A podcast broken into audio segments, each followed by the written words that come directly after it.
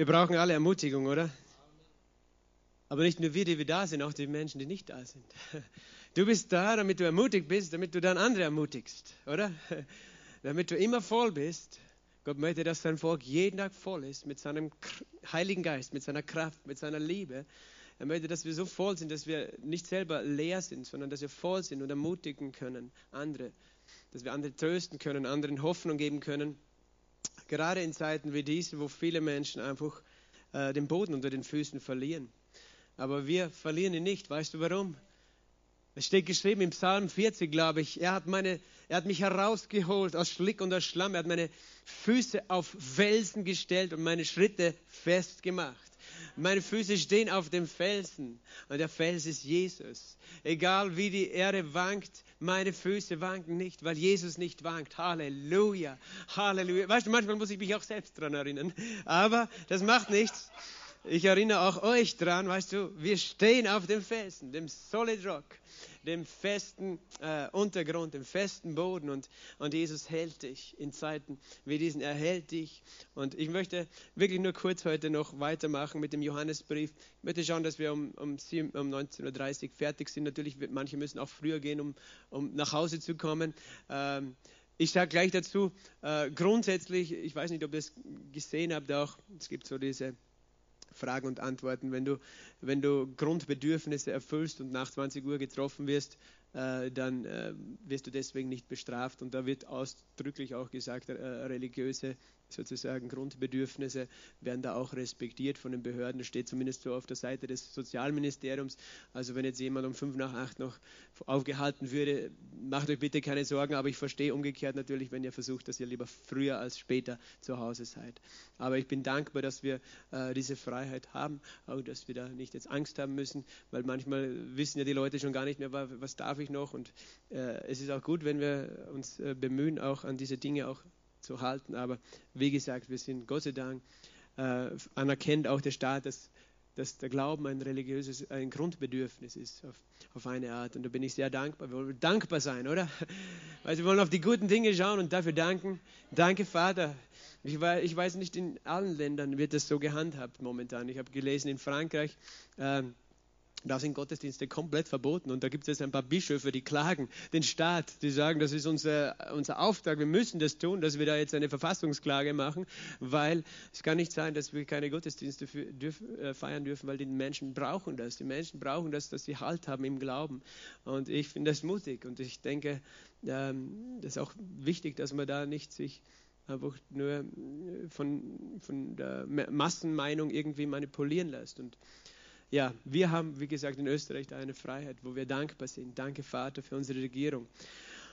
Ja, lasst uns äh, weiterlesen im ersten Johannesbrief. Wir haben beim ersten Kapitel angefangen äh, letztes Mal, äh, ich lehre jetzt über den Johannesbrief, du kannst das alles anhören, ist alles in unserem Archiv auf YouTube. Ich möchte hier nur weiterlesen im Kapitel 2, zwei Verse nur, äh, die ersten zwei Verse vom Kapitel 2. Hier steht, meine Kinder, ich schreibe euch dies, damit ihr nicht sündigt. Und wenn jemand sündigt, wir haben einen Beistand bei dem Vater. Jesus Christus, den Gerechten. Und er ist die Sühnung für unsere Sünden, nicht allein aber für die unseren, sondern für die, der ganzen, für die ganze Welt. Danke, Jesus, für dein heiliges Wort und für deine Auslegung, Heiliger Geist. Amen. Also im ersten Johannesbrief geht es eben darum, dass da Menschen waren, die der Meinung waren, dass Sünde kein Problem ist oder auch sich selbst nicht ähm, ihrer Sünde wirklich bewusst waren, äh, auch äh, eine andere Erlösung gelehrt haben, nämlich die durch Erkenntnis, durch Wissen, aber nicht durch das Blut Jesu, die nicht anerkannt haben, dass Jesus der Christus ist. Und äh, im ersten Johannesbrief, das heißt, wir müssen verstehen, dieser ganze Brief ist geschrieben an Menschen, äh, also an eine Gemeinde, wo auch solche Menschen äh, ein- und ausgegangen sind. Menschen, die sozusagen gar nicht wirklich neu geboren und errettet waren, die gemeint haben, sie sind auf dem richtigen Weg, die sogar überheblich waren und, und letztlich auch das als Vorwand benutzt haben für fleischliche Gesinnung, die gesagt haben, Sünde im Fleisch ist kein Problem. Äh, das, ähm, äh, es zählt nur die geistliche Erkenntnis und, und im ersten Johannesbrief, im, im ersten Kapitel, hat Johannes schon geschrieben im Hinblick auf diese Menschen, wir verkündigen euch, dass Jesus tatsächlich die Wahrheit ist, dass Jesus lebt, dass wir ihn gesehen, angegriffen haben, dass er der Sohn Gottes ist, äh, dass er ja, Licht bringt, dass er unsere Sünden vergibt, damit ihr Gemeinschaft mit uns habt. Und zwar ist unsere Gemeinschaft mit dem Vater und seinem Sohn Jesus Christus. Das heißt, er geht davon aus, dass die Menschen dabei sind, die nicht Gemeinschaft haben mit den Gläubigen, die nicht Teil des Leibes sind. Versteht ihr? Das heißt, äh, in diesem Hinblick müssen wir das sehen. Ich sage das deswegen, weil manchmal eben 1. Johannes 1,9 überstrapaziert worden ist, im Sinn von, äh, ein, wenn du als Christ nicht permanent alle deine Sünden bekannt hast, dann sind sie dir nicht vergeben. Das sind nur die Sünden vergeben, die du tatsächlich alle erkannt, bekannt hast. Und dann äh, werden Christen sehr. Äh, äh, selbstbezogen im Sinn von, sie schauen nur mehr sich selbst an und suchen ihre Fehler und ihre Sünden und, und fangen jedes Gebet, das sie beten, an, Vater, ich bin so schlecht und ich muss Buße tun, ich tue Buße für das und das. Und das sind Christen, die, die gebunden sind, weil sie denken, äh, sie, weil sie, sie müssen ständig alle Sünden bekennen. Und der Punkt ist der, dass Grund, wir können aus diesem Vers was lernen und ich habe das letztes Mal erklärt, was es für uns bedeutet, auch die wir schon wissen, Epheser 1,7, wir haben Vergebung der Sünden, wir haben sie schon. Wir müssen sie nicht erbetteln, wir haben sie nicht nach dem Reichtum unseres Bekenntnisses oder unserer Sündenerkenntnis, sondern wir haben sie nach dem Reichtum seiner Gnade. Und die ist grenzenlos.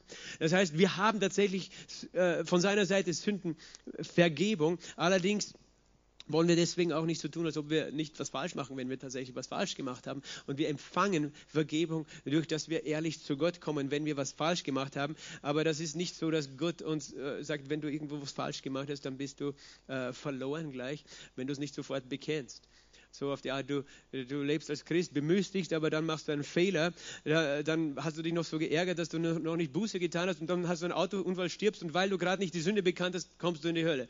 Tatsächlich, manche Leute haben so eine extreme Vorstellung von, äh, wie, wie gefährlich es ist oder wie leicht du deine Errettung verlieren kannst. Das ist nicht gemeint. Hier schreibt er, wie gesagt, an die primär, die gar nicht erkennen, welche Sünde sie haben. Welche Sünde ist es? Die Sünde, dass sie nicht Jesus angenommen haben, dass sie nicht Jesus als den Christus, der Gott ist und im Fleisch Fleisch gekommen ist, angenommen ist, dass sie nicht erkannt haben, dass ohne Jesus sie verloren sind, dass nicht durch ihre Erkenntnis sie gerettet werden, sondern nur durch das Blut des Lammes allein, weil sie reingewaschen werden können, nur durch das Blut und nicht durch irgendeine Philosophie irgendwo zu Gott kommen.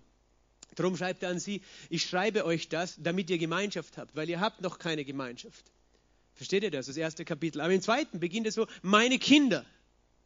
Und meine Kinder redet nicht von denen, die nicht zur Gemeinde gehören, sondern von denen, die das erkannt haben, die umgekehrt sind, die, die Christen geworden sind. Die sind Kinder Gottes. Die sind äh, Gerechte. Und er sagt, ich schreibe euch dies, meine Kinder, damit ihr nicht sündigt. Und wenn jemand sündigt, wir haben einen Fürsprecher, einen Beistand bei dem Vater, Jesus Christus, den Gerechten. Und wenn tatsächlich jemand von euch Fehler macht, wir haben einen Beistand. Das heißt, er schreibt das nicht im Sinn von, wehe, du bekennst nicht alle Sünden, sondern ich schreibe dir das, auch erstes Kapitel, damit du nicht sündigst. Das heißt, ich schreibe dir das, damit du die Kraft hast, nicht zu sündigen. Die Kraft, das heißt 1. Johannes 1,9, wenn wir unsere Sünden bekennen, dann ist er treu und gerecht, dass er unsere Sünden vergibt. Das heißt, der Fokus muss sein, Gott ist treu und gerecht und vergibt uns immer. Das ist die Botschaft von 1. Johannes 1,9. Dass wenn du nicht sicher bist, ob, ob, ob diese Sünde was du, oder der Fehler, den du gemacht hast, ob wirklich Gott vergibt, Gott will, dass du weißt, ich vergebe dir alle Sünden. Ich bin treu und gerecht, ich stehe zu meinem Wort. Dass du nicht Angst hast, dass du irgendwann einmal ja, zu oft denselben Fehler wiederholt hast, dass Gott irgendwann nicht mehr dir vergeben will oder solche Dinge. Und deswegen sagt er, die Kraft, nicht zu sündigen, liegt nicht darin, dass du dich anstrengst oder dass du versuchst, immer jede Sünde zu bekennen und dann wirst du religiös, weißt du? Es gibt Menschen, die machen so Befreiungsseminare, sogenannte, die Menschen mehr in Gebundenheit als in Befreiung führen. Weil, weil, weil dort sozusagen gelehrt wird, okay, äh, als Christ, du musst mit deinem Leben aufräumen, wenn du dich bekehrt hast. Jetzt musst du mal ausgraben, deine ganze Vergangenheit auf den Tisch legen. Du musst jede Sünde rausfinden, die du gemacht hast, damit du wirklich davon frei bist. Und dann, dann arbeitest du dein Leben auf und dann äh, sozusagen bekennst du das und Menschen beten für dich. Und dann fühlst du dich auch gut, weil du irgendwie etwas ausgesprochen hast und hinter dir gelassen hast. Und dann kommt aber ein paar Tage später oder ein paar Wochen später wieder ein Problem. Und dann denkst du wahrscheinlich, ist Gott noch irgendwo böse auf mich, weil ich irgendwas vergessen habe zu bekennen irgendwo ist wahrscheinlich noch was in der Vergangenheit, das ich ausgraben muss, äh, das ich finden muss. Vielleicht habe ich irgendwann unbewusst gesündigt, vielleicht irgendwas gemacht, wo ich mich jetzt noch lossprechen muss. Und weißt du, solche Menschen kommen in totale Gebundenheit. Sie sind ständig damit beschäftigt, ihre Vergangenheit zu untersuchen, zu erforschen, herauszufinden, was habe ich alles falsch gemacht, weil nur dann bin ich frei und dann hat Gott mir vergeben. Und das ist nicht die Wahrheit. Weißt du, wir, wir bringen das zu Gott, was, was der Heilige Geist uns äh, aufs Herz legt. Wenn dich etwas bedrückt, dann bringst du es zu Gott. Das ist gut, das ist auch richtig so. Das ist befreiend, tatsächlich. Und, und nicht so zu tun, weißt du, wenn, wenn du etwas mit dir herumtragst, ein schmutziges, dunkles Geheimnis, dann kannst du zwar vielleicht selbst zu Gott gebetet haben, aber, aber du tragst es doch weiter, nicht weil Gott es dir nicht vergeben hat, sondern weil du noch bedrückt bist. So gesehen bringen wir das zu Gott, das ist klar. Aber weißt du, die Gefahr ist einfach, dass wir, dass wir nie fertig werden, dass wir immer mit unseren Sünden be beschäftigt sind und dann total eben religiös werden und, und nicht frei sind. Dann sind, sind solche Befreiungsseminare manchmal Gebundenheitsseminare, wo Menschen nachher gebundener sind, weil sie jedes Problem, das ihnen im Leben begegnet, assoziieren mit einer Sünde, die irgendwo vielleicht noch nicht bearbeitet ist. Verstehst du? Und äh, das Problem, das da wirklich das, das Problem dahinter ist, ist ein ganz einfaches. Wir nennen es Unglaube. Wenn Gott sagt, in Christus hast du vollkommene Vergebung. Mein Blut macht dich völlig rein. Und dein, deine Gefühle, deine Gedanken sagen, ja, aber irgendwie ich fühle mich noch so schlecht. Ja, dann musst du lernen zu sagen, was Gott sagt. Gott sagt, ich habe dir meine, deine Sünden vergeben. Und wenn wir aber dann sagen, nein, irgendwas belastet mich noch, dann ist es mein Unglaube. Das Problem. Und Gott möchte, dass du glaubst, dass er dir tatsächlich vergeben hat. Und es klingt so religiös, ja, wahrscheinlich müssten wir noch irgendwo demütiger werden und noch mehr Sünden herausfinden. In Wirklichkeit ist es Unglaube. Wir glauben nicht, dass Gott so gut ist, dass er mir tatsächlich alle Sünden vergeben hat. Es sagt im Buch Micha, ich werfe deine Sünden ins Meer. Und ich denke nicht mehr dran, sagt er auch im Hebräer.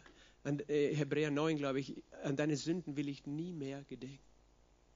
Verstehst du? Und das ist die Kraft. Wenn, nur wenn du das zuerst verstehst, wenn dir das wer sagt, Jesus denkt nicht ständig an deine Sünden im Gegensatz zu dir, er hat sie vergeben. Das ist die Kraft, nicht zu sündigen. Wenn du weißt, ich schreibe euch dies, dass ihr nicht sündigt. Und wenn jemand sündigt, wir haben einen Beistand bei dem Vater. Wenn du immer denkst, du hast noch Sünde, dann, dann ist das die Kraft, die dich zerstört. Verstehst du, die dich fertig macht. Die Psychoklinik ist voll von Menschen, die sich schuldig fühlen, die nicht wissen, wo sie Vergebung finden können. Und, und das, Vergebung hat auch mit Glauben zu tun, weil deine Gefühle werden nicht gleich sagen, ich weiß, dass ich Vergebung habe. Der Teufel wird nicht aufhören, dich anzuklagen. Und da musst du sagen, ich habe einmal mich bekehrt, ich habe bekannt, ich bin ein Sünder ohne Jesus, aber ich habe erkannt, Jesus hat mein, meine Sünden vergeben und er hat mir vergeben und alles habe ich schon zu ihm gebracht. Und egal, ob mich der Teufel nochmal daran erinnert, Gott erinnert mich nicht dran. Und das ist nicht der Heilige Geist. Manchmal denken wir, der Heilige Geist will, dass wir uns schlecht fühlen. Nein, es ist der Teufel, der das will. Und wir brauchen diese Offenbarung. Und deswegen sagt, ich schreibe euch das, wenn, äh, damit ihr nicht sündigt. Wenn du weißt, dass deine Sünden vergeben sind, wenn du weißt, dass Gott gnädig ist und dass er nicht, dass er dir jedes Fehler, äh, und er sagt eben dazu, und wenn jemand sündigt, dann habe er einen Beistand. Das heißt, auch wenn du in Zukunft noch Fehler machst, dann sollst du wissen, dann bist du nicht verloren, sondern dann hast du einen Beistand, einen Fürsprecher, der steht vor dem Vater. Was tut Jesus? Er spricht für dich vor dem Vater. Jedes Mal, wenn du einen Fehler machst, Jesus sagt, ja, ich weiß, ich habe es auch gesehen, aber mein Blut. Also habe ich es nicht mehr gesehen, weil mein Blut hat bezahlt, Vater. Und der Vater sagt, ja, ich weiß, ich sehe dein Blut. Ich sehe nicht mehr die Fehler. Der, Jesus steht ständig vor dem Vater und tritt für sein, wir machen Fehler jeden Tag bis, bis, bis am Ende, aber, weil, weil unser Fleisch nicht vollkommen ist. Aber wir haben einen Fürsprecher. Und das ist, was Gott möchte, dass du weißt, einen Fürsprecher hast du. Und dann erklärt er noch in Vers 2, und Jesus, er ist die Sühnung für unsere Sünden.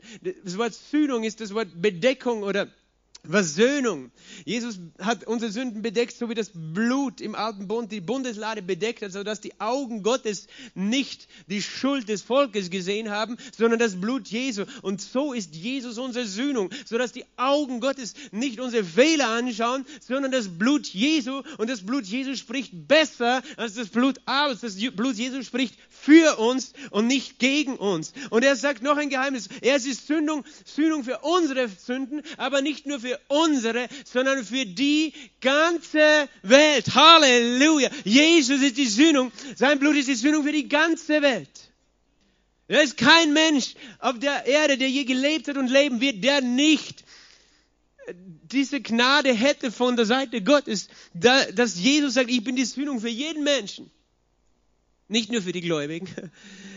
Darum sind wir gläubig geworden. Nur viele wissen das nicht. Wir müssen den Menschen vergeben, äh, Vergebung verkündigen. Predigt Buße zur Vergebung der Sünden, hat Jesus gesagt. Predigt die Umkehr dorthin, dass ich habe ihre Sünden vergeben, nur sie wissen es nicht. Und weil sie es nicht wissen, leben sie weiter in Sünde und in Gefangenschaft. aber ich habe ihnen vergeben. Und natürlich ist es so. Gott hat vergeben, auch diesen Gnostikern hat er vergeben, aber solange die Menschen sagen, ich habe keine Sünde, weißt du, haben sie diese Vergebung nicht empfangen. Und dann heißt wenn wir, wenn wir aber unsere Sünden bekennen, und dann ist speziell diese eine Hauptsünde gemeint, die Hauptsünde ist, nicht zu glauben, wer Jesus Christus ist, nicht ihn anzunehmen, nicht sein Erlösungswerk anzunehmen. Das, das ist das Problem, weil es nützt nichts, wenn er bezahlt hat, wenn du es nicht annimmst, dass er für dich bezahlt hat dann hast du nichts von der Vergebung. Und das ist das, was jeder Mensch erkennen muss, damit er die Vergebung hat. Aber unsere Botschaft an die Welt ist nicht, Gott ist so böse auf euch, sondern Gott hat allen Menschen vergeben. Er hat allen Menschen vergeben. Er ist die Sühnung für die ganze Welt. Aber doch muss jeder Mensch, und das ist wichtig, das dürfen wir nie auseinandernehmen, weil wenn wir dann an den Punkt kommen, dass wir einfach Allversöhnung lernen, und ich habe das so geglaubt, wie ich aufgewachsen bin in der Großkirche, ich habe immer die Menschen sagen gehört, Jesus ist für alle Menschen gestorben. Und das Verständnis der Menschen in dieser Kirche, mit denen ich geredet habe, war so, deswegen kommen alle in den Himmel. Alle Menschen kommen sowieso in den Himmel, weil Jesus für alle gestorben ist. Egal ob Moslem oder Buddhist oder Christ, egal, weil Jesus für alle gestorben ist. Das stimmt nicht ganz. Jesus ist für alle gestorben, hat für alle bezahlt. Aber doch muss jeder an den Punkt kommen, dass er sagt, wenn wir sagen, wir, wandeln im Licht, aber leben in der Finsternis, dann haben wir nicht Gemeinschaft.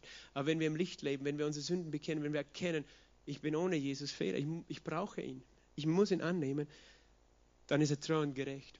Und so ist eben auch äh, diese Verse in, im, ersten, im zweiten Kapitel, ersten zwei Verse, zu verstehen, dass Gott dich ermutigt und sagt, wenn du das weißt, was es heißt, dass ich dir vergeben habe, dann hast du die Kraft, nicht ständig in Gebundenheit deiner eigenen Sünden und Fehler zu bleiben. Und selbst wenn du einmal fällst, du hast hoppala, du hast einen Beistand bei dem Vater, Jesus Christus, den Gerechten. Amen. Halleluja. Vater im Himmel, ich danke dir jetzt für jeden in diesem Raum. Ich danke dir, dass dein Wort nicht lügt, dass du nicht lügst und dass du uns die Gnade gegeben hast, zu glauben, was du sagst. Dass du ein Gott bist, der Sünden vergibt. Herr, ich danke dir und ich bete für jeden in diesem Raum und auch am Livestream, der, der geplagt ist von Sündenbewusstsein, der geplagt ist und immer dieselben Fehler zu dir bringt und denkt, du bist noch böse auf ihn. Herr, ich bete für die Gnade, dein Wort zu empfangen und zu verstehen, wenn wir einmal diese Dinge zu dir gebracht haben, du bist nicht böse, du denkst nicht mehr dran, du erinnerst uns und dich selbst nicht ständig an unsere Fehler, sondern wir danken dir, dass wir glauben können, was geschrieben steht. Wir haben die Vergebung der Sünden durch das Blut des Lammes und weil wir frei sind vor dir und weil du, Jesus, für uns stehst, Herr, haben wir Freimütigkeit vorwärts zu gehen und auch all das, was uns gefangen hielt, zu überwinden. Vater, ich danke dir, dass du uns freigesetzt hast in Jesu Namen, jeden in diesem Raum freigesetzt hast. Und Vater, wenn da Menschen sind, die irgendeine Last haben, dann danke ich dir, dass sie diese Last zu dir bringen können, dass die vielleicht auch mit einem Bruder, einer Schwester drüber reden können, um einfach äh, sich das von der Seele zu reden. Aber ich danke dir, dass trotzdem gilt, dein Blut ist stärker, dein Blut ist mächtig, dein Blut setzt frei. In Jesu Namen, wir ehren das heilige Blut des Lammes Jesus. Wir preisen dich, Jesus, für dein vollbrachtes Werk. In Jesu Namen. Amen. Gottes Segen, mit Gottes Gnade sehen wir uns am Sonntag hier wieder. Amen.